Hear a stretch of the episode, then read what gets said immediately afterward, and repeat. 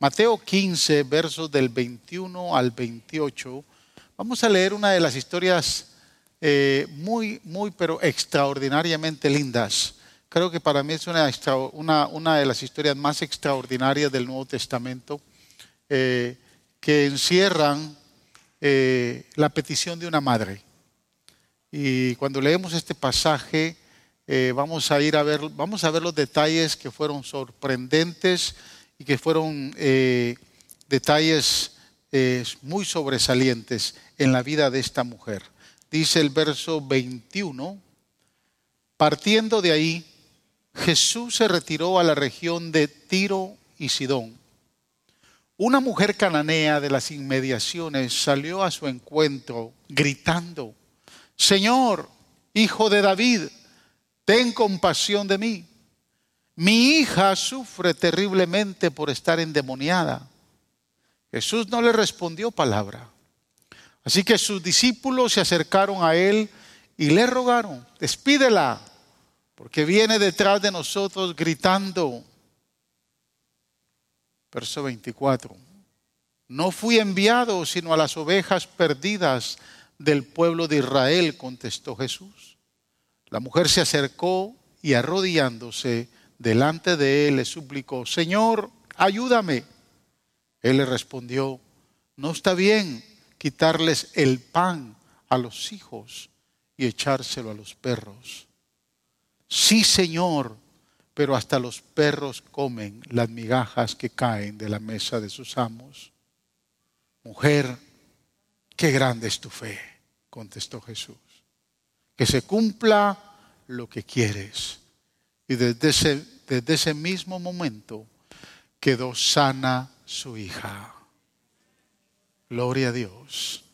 Padre, gracias, Señor, por que en tu palabra encontramos estos maravillosos ejemplos, estas historias sorprendentes, Señor, de mujeres que nos dejan, Señor, con la boca abierta, impresionados por una fe, impresionados por una persistencia, impresionados por un corazón adorador Señor, entregados a ti. Y no dudamos que aquí en este lugar hay, Señor, un buen número de madres, un buen número de mujeres que se pueden identificar como el caso de la historia de la mujer sirofenicia. Hoy te pedimos que esta palabra produzca fruto en cada corazón y que sobre todas las cosas, Señor, no solo tú nos hables, sino que, Señor, tu nombre sea exaltado y glorificado porque solo tú eres merecedor de toda gloria y de toda alabanza. Gracias, amado Salvador. Amén. Puede tomar asiento, hermanos.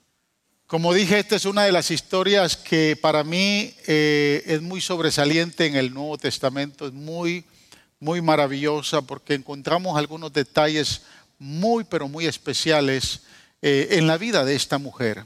Pero fíjese, cuando nosotros evaluamos muy detenidamente los evangelios, eh, cuando empezamos a estudiar eh, la vida de Jesús a través de los evangelios, nos vamos a dar cuenta que nuestro Señor tomó un intervalo de tiempos para descansar, obviamente de todo su trabajo ministerial, tiempos que él tomó para reposar. Este es el caso de eh, la razón y el propósito por qué eh, Jesús se dirige con sus discípulos a, la, al área, a las ciudades de Sidón, amén, y de Tiro, ciudades eh, sirofenicias, y no eran ciudades judías, no eran ciudades israelitas, eran ciudades gentiles, pero Jesús toma el cuidado de apartarse unos días eh, para descansar. Y el Evangelio de Marcos lo detalla mejor, porque cuando observamos ahí el capítulo 7, verso 24, dice, Jesús partió de allí y fue a la región de Tiro, de Tiro, entró en una casa y observe, y no quería que nadie lo supiera, pero no pudo pasar inadvertido. Jesús definitivamente buscaba un lugar para reposar, para descansar, pero definitivamente no se podía esconder en ningún lado. cómo un rabino judío en una región gentil con 12 hombres se iba a poder esconder. Especialmente que la fama de Jesús iba en incremento. Pero Jesús no iba a Tiro ni a Sidón a hacer milagros. Él iba a descansar. Él iba a descansar de todo el estrés que le producían los fariseos y los líderes religiosos. Pero Marcos señala que aún, escuche, estando en una casa, Mateo no da ese detalle, pero Marcos señala que estando, él entra a una casa, y si usted lee el capítulo 7 de Marcos va a encontrar esos detalles, y, él entra a descansar, él entra a no ser perturbado. Él no quiere que nadie se dé cuenta en esa ciudad que, él está ahí. Eh, pero la Biblia dice que el nudo, él no pudo pasar desapercibido que muy pronto se entera de su llegada una mujer cananea, una mujer sirofenicia, que tenía un gran problema, tenía una hija que estaba poseída de demonios. Una hija endemoniada, una, una, hija que estaba siendo controlada por un espíritu maligno. Así que fue y se arrojó a los pies de Jesús cayó a los pies de Jesús pidiendo ayuda con un, con un, clamor incesante, hermanos, con un clamor, un gemido. Dice que gritaba detrás de los apóstoles. Es sorprendente, hermanos, la compasión de nuestro Señor Jesús. Porque aún en los días de descanso, aún cuando Él separaba los días para descansar y no sanar enfermos y no orar por nadie y, ni siquiera tal vez tener alguna enseñanza con sus discípulos. Aún en esos días, Él saca tiempo para atender las necesidades de aquellos que le buscaban. Aleluya, es interesante, es impresionante la actitud de nuestro Señor Jesús, que Él no le importaba a veces el descanso, que sacaba tiempo. Es una lección para todos nosotros que de alguna manera nos estresamos por cualquier cosa y a veces llegan las personas a querer buscar ayuda. Y muchas veces eh, no somos como Jesús. A veces... Eh, nos escondemos también. Pero la gente se encuentra, la gente se da cuenta dónde estamos y de momento nos busca. Hay algunas veces que tenemos que decir, por favor, no quiero ver a nadie. Y el Señor nos enseña lecciones muy fuertes. Recuerdo que venía eh, de un viaje hace unos años. Yo viajaba mucho a Sudamérica especialmente Argentina, y viajar de Mendoza, Argentina, haciendo escala por Chile. Bueno, de Mendoza a Chile son 20 minutos, cruzando la cordillera de los Andes, pero de Chile para Nueva York, donde vivíamos, era un vuelo casi de 14 horas. Yo aprovechaba para dormir en esos vuelos. Eh, los vuelos se dan de noche, pero en esa ocasión yo venía cansado, habíamos estado en en unas convenciones, atendiendo algunas conferencias. Yo venía muy cansado y le dije, Señor, permite que yo pueda descansar en este vuelo. Y yo llegué, me senté eh, en mi asiento y no, iba, no se sentó nadie al lado. La gente empezó a entrar yo no miraba que nadie se sentaba al lado. Dije, gloria a Dios. Me da espacio para yo poder relajarme mejor coger ese asiento y también descansar. Y ya casi de último, hermanos. Creo que fue la última persona que entró y cabal ve ese asiento y dice, ah, ahí es donde me toca sentar. Yo le dije, ¿estás seguro? Tal vez es más allá. Pero era el, el asiento de él. Y hermanos, lo primero que hizo es saludarme me llamo fulano de tal, ¿cómo te llamas? Y yo le dije, no, no tengo ganas de conversar, no, pero dentro de mí, ¿no? Y le dije mi nombre. Hermanos, él empezó a hablar todo el viaje. Yo orando, Señor, ¿cuándo este se va a callar? ¿Cuándo, Señor? Son muchas horas de vuelo para soportar a un un cotorrito que está hablando todo el tiempo. Y a las tres horas de vuelo, hermanos, yo me paro, voy al baño y en el baño el Espíritu Santo me dice, te estoy dando la mejor oportunidad para ganarte un alma para mí. Y sentí tan, me sentí tan redarguido que cuando llegué estaba durmiendo el tipo. Y yo me movía para quererlo despertar, pero no había forma. Como a las tres horas se despertó, recuérdense que el vuelo son como de 12 horas. Y yo batallando con el sueño y él empieza a hablar. Y yo dije, bueno, esta es la oportunidad. Llegamos a Nueva York y el muchacho bajó convertido. Abrió su corazón y aceptó a Cristo como su Salvador. Los mejores momentos para descansar son los mejores momentos para evangelizar. Y Jesús lo muestra. Jesús iba a descansar y aparece esta mujer con una grande necesidad. Porque obviamente su hija tiene un gran problema. Hay dos principios maravillosos que podemos aprender de esta maravillosa mujer. Número uno, me impresiona mucho la persistencia de ella. Una mujer firme, una mujer determinada, una mujer que insiste, insiste y no se rinde, no se raja, no tira la toalla. Una mujer que por su hija va a hacer cualquier cosa. Observe los versos del 21 al 25. Una mujer cananea de las inmediaciones salió a su encuentro gritando, Señor, hijo de David, ten compasión de mí. Mi hija sufre terriblemente por estar endemoniada. Jesús no le respondió palabra. Así que sus discípulos se acercaron a él y le rogaron, despídela porque viene detrás de nosotros gritando como una loca. No, lo dice así, pero imagínense, una mujer gritando, Jesús, hijo de David, ten misericordia de mí. Y los discípulos que conocían bien la agenda del Señor, le dijo, Señor, despídela. No dice ahí, pero despídela. Aquí venimos a descansar. Aquí venimos a disfrutar un tiempo y esta mujer nos está perturbando. Y dice la Biblia que Jesús en el verso 24 dice, no fui enviado sino a las ovejas perdidas del pueblo de Israel, contestó Jesús. La mujer se acercó y arrodillándose delante de él, le suplicó, Señor, ayúdame. Yo estoy seguro que cada una de ustedes amadas hermanas, como madres hubieran hecho lo mismo. Yo estoy segura, seguro que cada una de ustedes, por el amor a sus hijos, hubieran tomado la misma actitud. Escúchenme, hijos que están acá, aunque ya hoy los sacaron a la mayoría.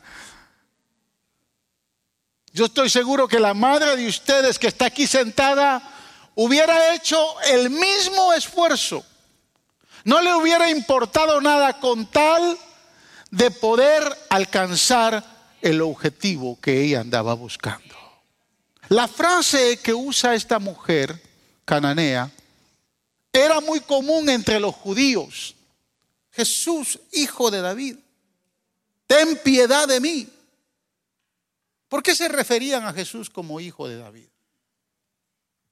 ¿Por qué lo llamaban? Cada vez que un judío necesitaba ver un milagro, necesitaba sanidad, usaba esa frase. Se refería a esa frase. Jesús, ten compasión. Jesús, hijo de David, ten piedad de mí. Y es que hace mil años atrás, antes de este evento, al rey David se le había prometido un hijo, que su reino iba a ser sempiterno, se le había prometido un hijo, el cual sería reconocido como el Mesías, como el Cristo. Amén. La profecía indicaba que de la descendencia de David iba a llegar un Salvador, un ungido, el Cristo, aleluya. Y que cuando Él llegara, los cojos caminarían, los ciegos verían, los sordos, aleluya, escucharían, los muertos serían resucitados y a los pobres les sería predicado el Evangelio.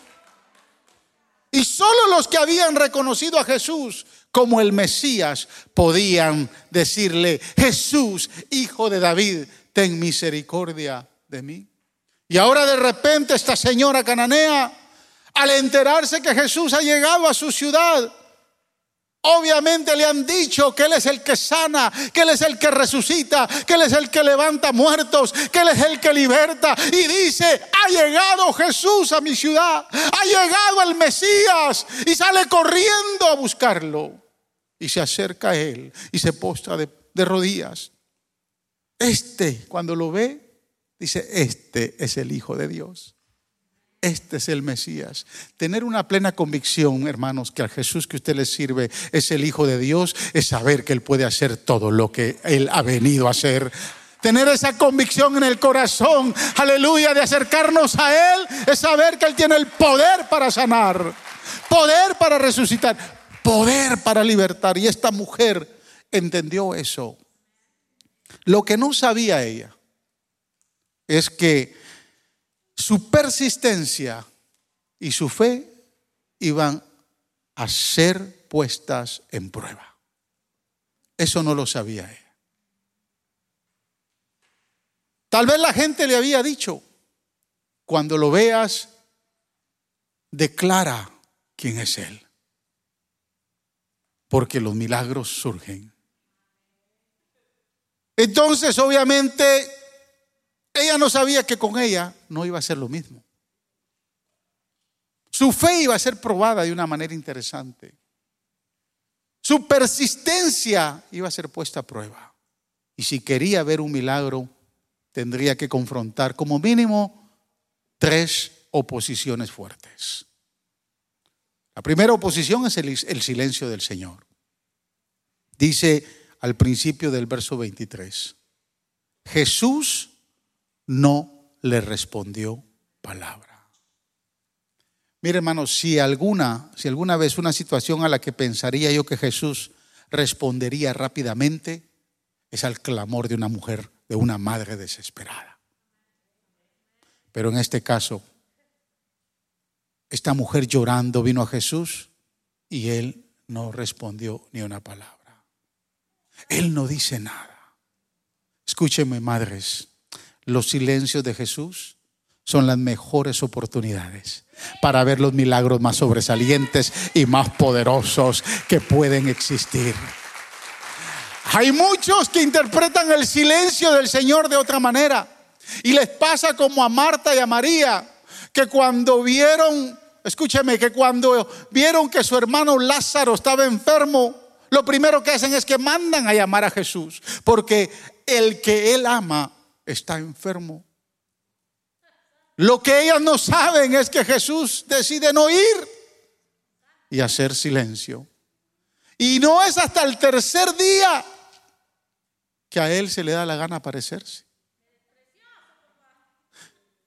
Y cuando llega Jesús a Betania, sale Marta corriendo y le reclama, si tú hubieses estado aquí, mi hermano no hubiera muerto. ¿Cuántas veces, hermana, usted no le ha reclamado al Señor por su silencio? ¿Cuántas veces su angustia, su dificultad, su desesperación, en quebrantamiento, en dolor, se ha acercado a Jesús y ese silencio la ha hecho reclamarle, Señor? ¿Cuánto no he orado por mi hijo o por mi hija?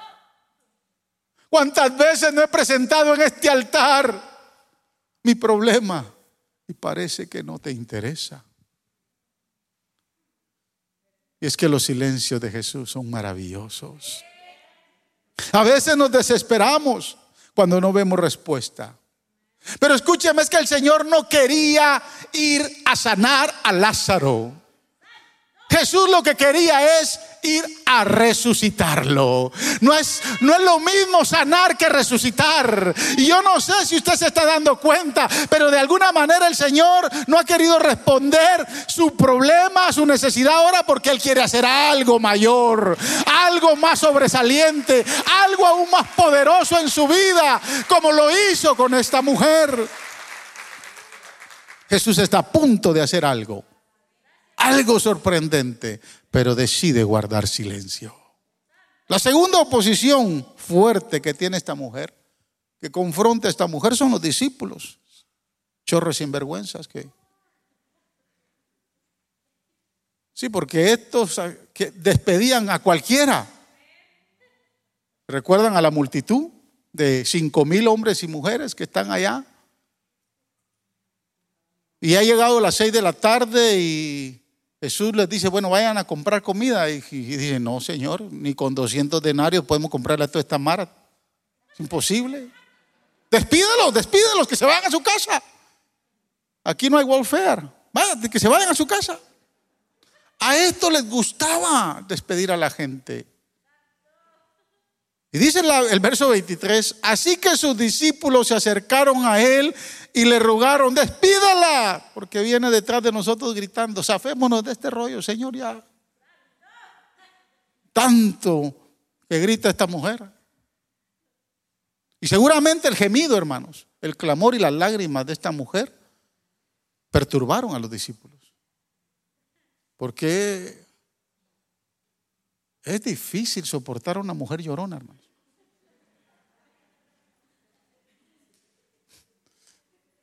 Aquí no hay ninguna, pero... O habría que hacer un foro con todos los esposos. Pero es duro estar escuchando gritos. Y, lo más seguro es que a estos hombres les perturbó el grito de aquella mujer, el clamor de aquella mujer, que los discípulos fueron insensibles e indiferentes a la necesidad de ella. Yo quiero preguntarle a mi amada hermana, ¿ha sido usted golpeada por la indiferencia, la insensibilidad y la indolencia de alguien? ¿Le ha golpeado tal vez la indiferencia de su esposo, de sus hijos, de su amiga, de un familiar o de algún hermano en Cristo? ¿Le ha golpeado la indiferencia? Es duro. Es duro cuando no se identifican con nosotros. Imagínese que usted se levantó hoy en la mañana y que su esposo y sus hijos ni siquiera le han dicho Happy Mother's Day. Wow. ¿Cómo se siente usted? Hermano, si usted no le ha dicho Happy Mother's Day, hágalo antes de que salga de acá porque está en peligro. Está en peligro de extinción usted si no lo hace. Pero es difícil encontrar uno eh, soportar la indiferencia de otros, la indolencia de otros, la insensibilidad nuestra. Pero no se preocupe. Porque aunque otros la rechacen, hay alguien que se llama Jesús que siempre está dispuesto a abrazarle, a consolarle, a tomar sus lágrimas en su redoma y a bendecirle. Hay alguien que pagó el precio por ello. La tercera oposición es muy fuerte. Porque la tercera oposición tiene que ver con su nacionalidad, con su raza con su cultura. Ella no es judía, ella es gentil. Ella es griega, pero nacida en, Fenicia. Y escúcheme, no tiene ningún derecho legal de los beneficios que tenían los israelitas. Jesús le dice, verso 24, no fui enviado sino a las ovejas perdidas del pueblo de Israel, contestó Jesús. Mire, si yo fuera esta mujer, hermanos, yo arranco.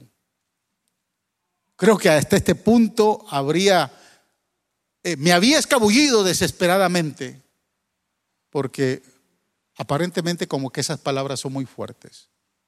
Después de todo, ella no tenía nada que perder, aunque su hija estaba gravemente atormentada. Pero en este momento su actitud, su intención es cortada. Ella era cananea. Y obviamente los cananeos eran enemigos de los israelitas. Su sexo estaba en contra de ella. Era mujer. Y en la época de Jesús las mujeres eran tenidas en baja estima y eran ciudadanas de segunda categoría. Aún los discípulos no la vieron bien y quisieron despacharla. Pero tenemos que admirar a esta madre. Tenemos que admirar su esfuerzo. Tenemos que admirar que no se rindió. Y Jesús sabía que ella no lo haría. No se sorprenda si todavía está clamando. Jesús sabe que usted tiene la fortaleza. Jesús sabe que usted puede. Jesús sabe que usted puede seguir clamando. Él desea que usted siga clamando. Y mire, podemos pensar que Jesús estaba tratando de ser difícil con ella. Que tal vez él estaba, se la estaba haciendo fuerte a ella. Pero en realidad Jesús lo que estaba obteniendo de ella era un entendimiento que sería útil para su necesidad y útil para todas ustedes madres hoy y para todas las generaciones venideras. El entendimiento que esta mujer está tomando detrás de su persistencia, de su insistencia, es poderoso. Si usted, amada madre, escúcheme, no logra tener discernimiento espiritual y entendimiento de cómo el Señor obra en medio de las pruebas, se va a frustrar se va a deprimir y lo más seguro es que se va a rendir.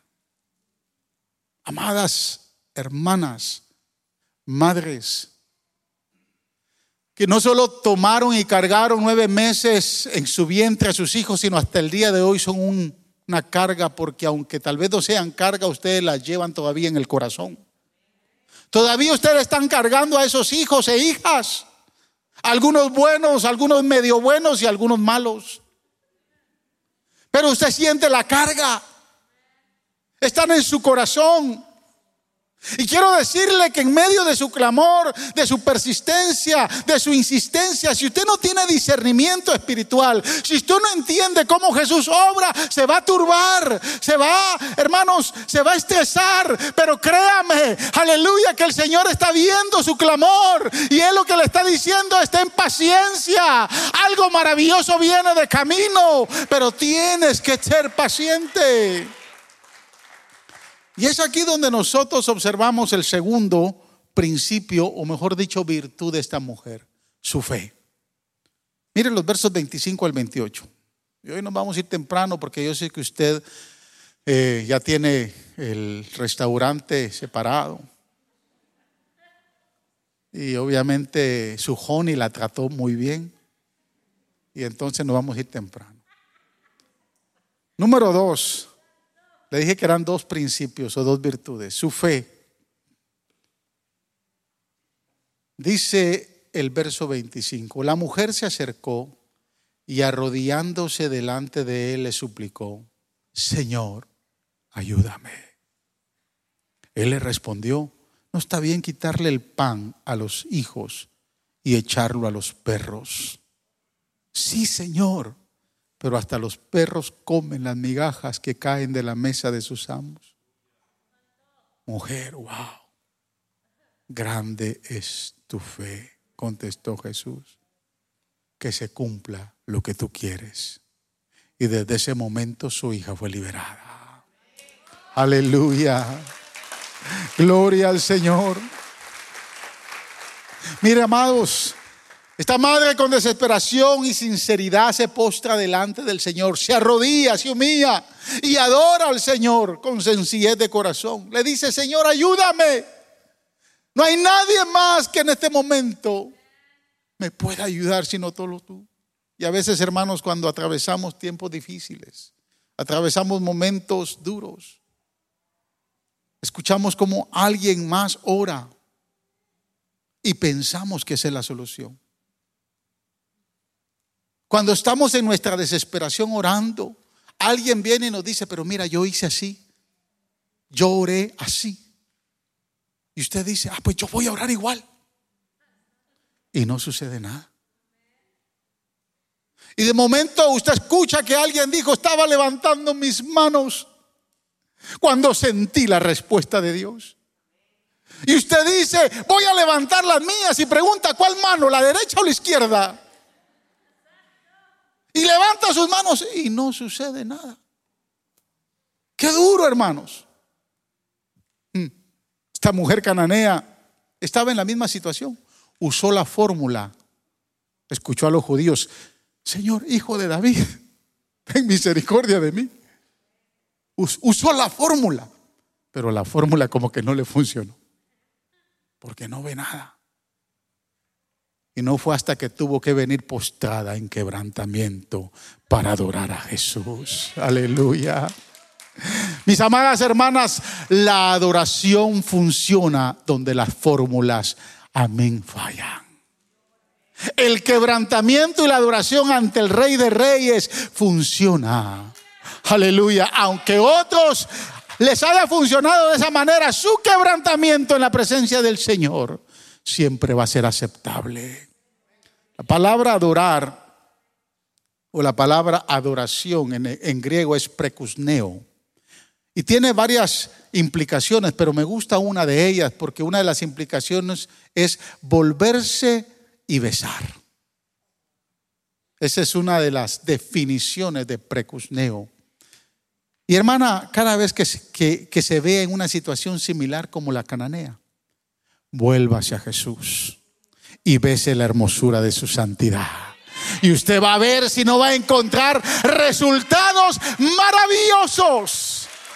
Le aseguro que su milagro se despertará. Observe el verso 26. Él le respondió, no está bien quitarles el pan a los hijos y echarlo a los perros. Parece que fuera una expresión muy literal y que se está refiriendo a perros domésticos, aunque los judíos llamaban a los gentiles perros. Pero hay algo en esa expresión que es poderoso. Hay algo que ella no sabe, que aunque le han dicho que Él es el Hijo de David, que Él es el Mesías, hay algo ahí que el Señor le revela a esa mujer. Porque Jesús le dice, no está bien quitarle el pan a los hijos. Y ella ignoraba que el pan de vida la tenía al frente. Y en ese momento cuando ella escucha a Jesús, no es bueno quitarle el pan a los hijos. Ella dice, no, Señor, el pan eres tú. Porque hasta los perros, cuando las migajas caen de la mesa y las recogen, también son alimentados. Aleluya. Yo no quiero mucho de ti. Yo lo que quiero es un poquito de ti. Porque con un poquito de ti me es suficiente. Porque tú eres el pan de vida. Y con un poquito de ese pan para mí es suficiente. Y el milagro se hace. Es decir, te entiendo, Señor. Entiendo que estás trabajando. Tienes prioridades. Sin embargo, con un poquito, con las migajas de ti, Señor como aquella mujer que va desesperada con la tristeza y la angustia de 12 años de vivir un flujo de sangre. Dice la Biblia que ella pensó, si tan solo tocó su borde. Hermana, amada madre, usted no necesita mucho. Usted, no, usted lo que necesita es un toque, un pedacito de pan del pan de vida. Usted necesita nada más un poquito de ese pan que muchas veces por estar esperando mucho, empiece a pedir al Señor y dígale, Señor, si tan solo una migaja, porque una migaja tuya es más poderosa. Aleluya. Una migaja tuya, Señor, es más poderosa que cualquier cosa que yo pueda encontrar allá afuera. Sin embargo, cuando Jesús escucha esas palabras, usted se puede imaginar. Yo solo quiero que usted se imagine la mente, en su mente, qué hubo en el rostro del Señor. Yo me puedo imaginar que cuando Él escucha esas palabras de la cananea, el Señor sonríe. El rostro del Señor se torna alegre cuando escucha a esta mujer, porque eso es lo que Él buscaba de ella.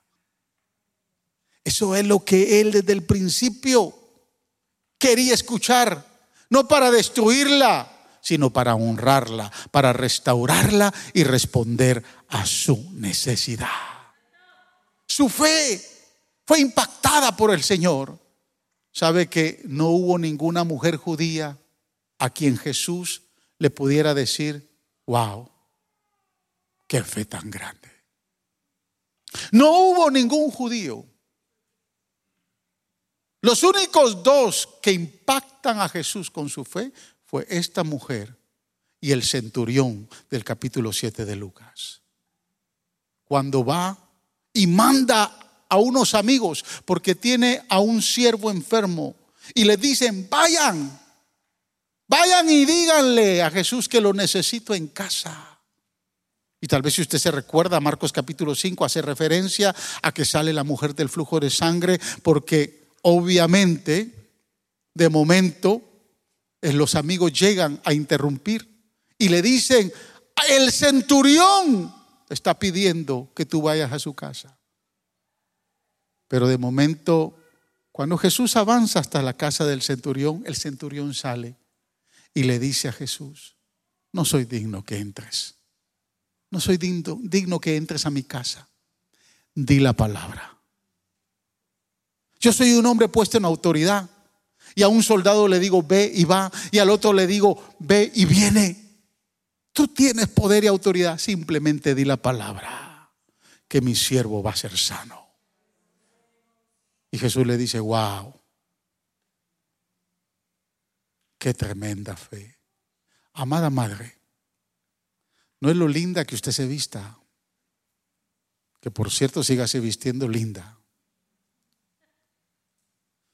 No es el esfuerzo que usted haga, es su fe la que va a impactar el corazón de Jesús.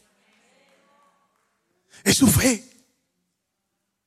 Es su fe al Todopoderoso que va a arder el corazón de Dios. Y entonces el Señor simplemente con una palabra, su problema va a ser resuelto. Necesitamos fe. Y mire, esto de fe es bien, eh, ¿cómo le digo? es bien complicado, pero a la misma vez tan sencillo. Porque a veces nos ponemos a investigar cuando la Biblia dice que necesitamos fe para ver un milagro. Yo recuerdo que cuando eh, estábamos por construir este santuario, yo estaba debatiendo entre renunciar al préstamo y creerle a Dios que Él iba a financiar o si realmente era una emoción mía.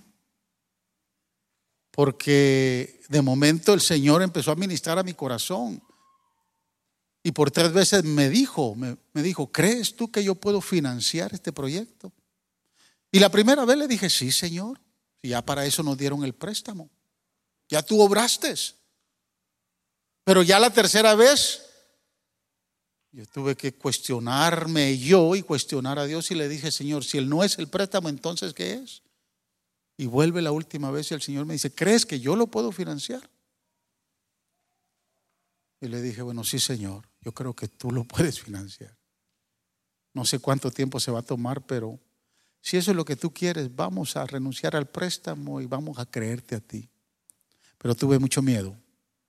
Pero fíjese, en el proceso por eso quiero que usted entienda el concepto de fe. En el proceso, yo dije, yo voy a buscar y me voy a entrevistar, necesito entrevistar a hombres que han construido proyectos de fe.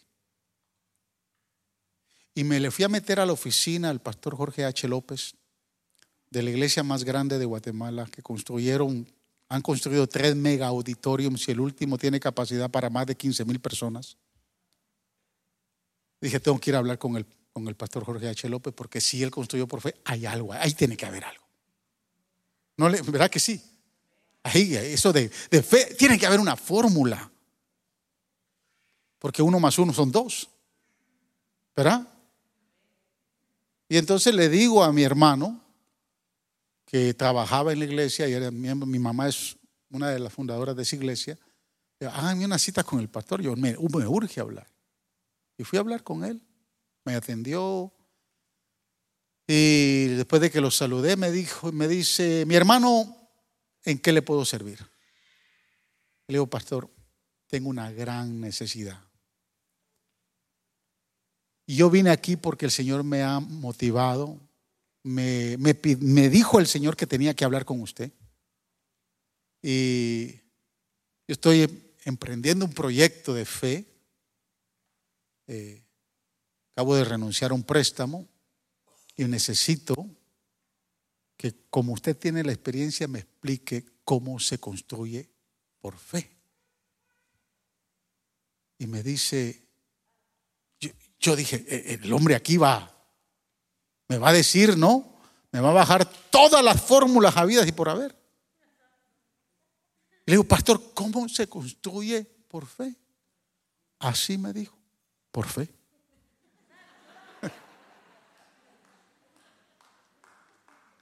No me dijo nada, pero me lo dijo todo. Yo no sé si usted me está entendiendo. ¿Qué arde en su corazón? ¿Qué necesidad está ardiendo en su corazón por sus hijos, por su hogar, por su matrimonio, por su familia? Ustedes son el pilar más fuerte que tiene el hogar, amadas madres. ¿Qué está ardiendo en su corazón? Créale a Dios. Esta cananea creyó que aquel que le habían dicho que era el Mesías podía responder a su necesidad. Y hoy yo vengo a decirle hoy, créale a Dios. Tenga fe, porque no hay nadie más que puede resolver su problema. El que puede resolver su problema se llama Jesús. Jesús le dice el verso 28, mujer, qué grande es tu fe. Que se cumpla lo que tú quieres. Jesús sabía desde el principio que él iba a hacer el milagro. Sabía que ciertamente sanaría y bendeciría a esta madre necesitada por su hija. Pero en el proceso a ella le enseñó que su insistencia, su persistencia, su adoración y su fe iban a ser determinantes para ver el milagro. Amada, preciosa madre, le animo a dejar de lado las frases y lo que ha aprendido por otro lado. Y le motivo a que sea una cananea. Que persista, que insista. Y que en esa persistencia se quebrante en adoración. Y le crea al único que tiene solución para su problema.